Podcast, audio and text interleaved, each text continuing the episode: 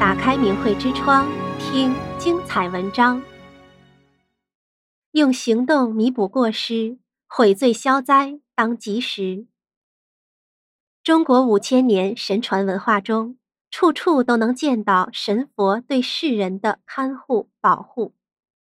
敬神为善者得福，以鼓励其继续做得更好；谤佛为恶者得祸，警醒其走回为善之路，从而改变厄运。以下两个故事，希望对听众有所启发。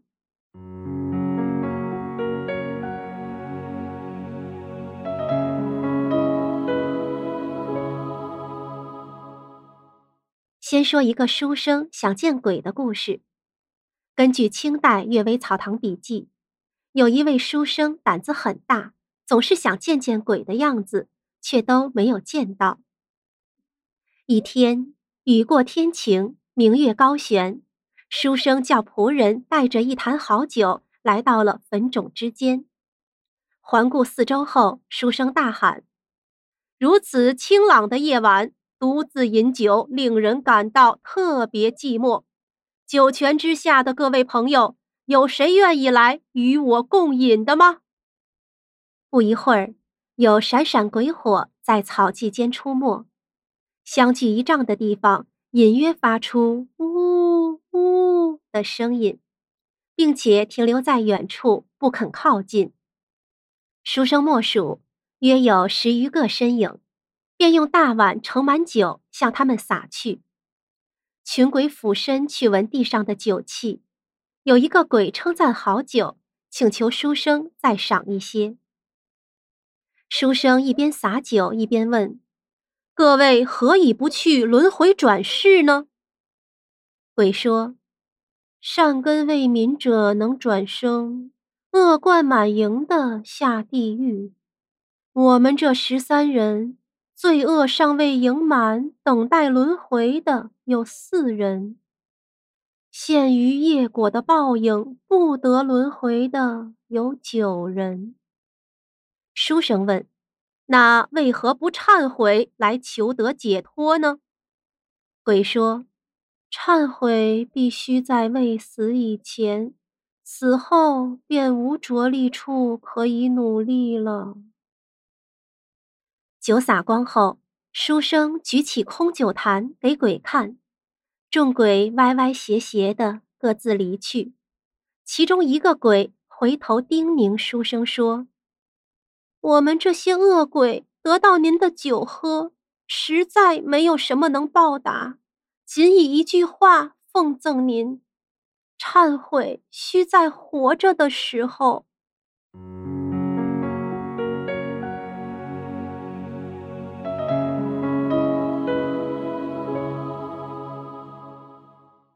再说一个当代及时忏悔赎罪的故事。在中国大陆一座城市，有一个东城区派出所。二零零六年，由市局派来了一位新所长 C，三十七岁，是自一九九九年七月中共迫害法轮功后，东城区派出所的第三任所长。C 所长迫害法轮功非常卖力。只要与法轮功有牵连的事，就不放过，自己还一马当先，跑在前面。上任后第一天，他就抓了一名发真相册子的法轮功学员，将这位法轮功学员送到拘留所，拘留所不收，他硬是捣鼓了一天，好不容易才送进去。第二天，C 所长又把一位在学校门口讲真相的老太太给塞进了看守所。还对所辖区法轮功学员罚款、跟踪、盯梢、劳教等，全派出所的人忙得团团转。这样过了大半年，C 所长在先进者授奖大会上获得奖励，还戴上了大红花。可谁也没有想到，就在他春风得意、等着升迁的时候，在医院查出得了胃癌，他吓坏了。万念俱灰。这时，他突然想起法轮功学员给他讲：“迫害大法有罪，善恶有报是天理。”他心里想着：难道自己真是遭恶报了吗？他连夜跑到办公室，把收缴的法轮功书籍、光盘、小册子都偷偷的拿回自己的家里，认认真真的看了一遍。越看越觉得法轮功师傅说的好，有道理。他开始后悔自己干的那些迫害法轮功的事。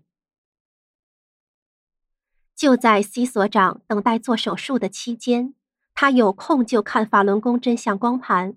找法轮功学员解答心中的疑惑。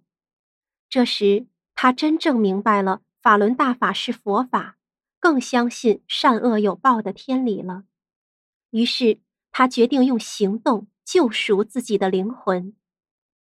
那段期间，所里的人发现 C 所长变了，有举报法轮功的事，他就装作没有听到；有人打电话来要求派车。去拉被抓的法轮功学员，他就说：“哪有车？别瞎忙了，放了吧。”他亲自打电话通知本辖区遭非法罚款的法轮功学员来把钱领回去。通过他的熟人关系，把一位将要送到劳教所的老年法轮功学员用保外就医的方式放回家。等等等等，类似的事情做了不少。不知不觉中。C 所长发现男人的胃痛消失了，感觉全身有力气，胃口大开，吃什么都香。上医院一检查，呵，这胃癌痊愈了，他那个高兴啊，就别提了。他跟自己的助手老唐说出了自己癌症好了的经过。老唐说：“你知道前两任所长为什么迫害法轮功不积极？”他摇摇头，问：“为什么？”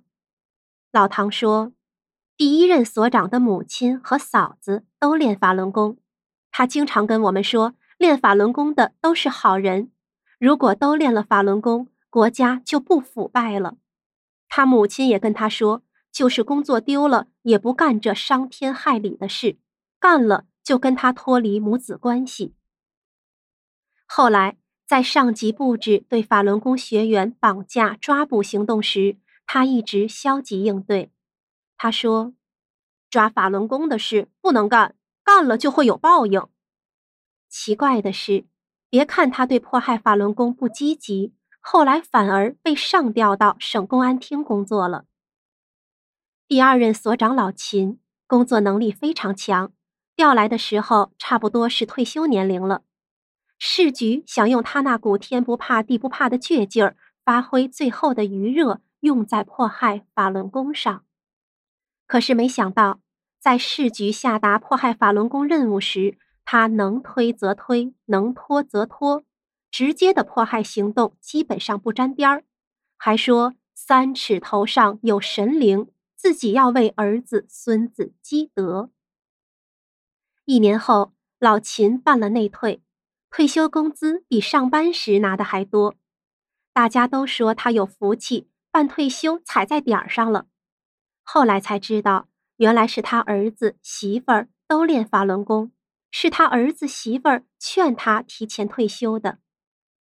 这位 C 所长听了一个劲儿的感叹：“哎，还是人家明白真相得福报啊！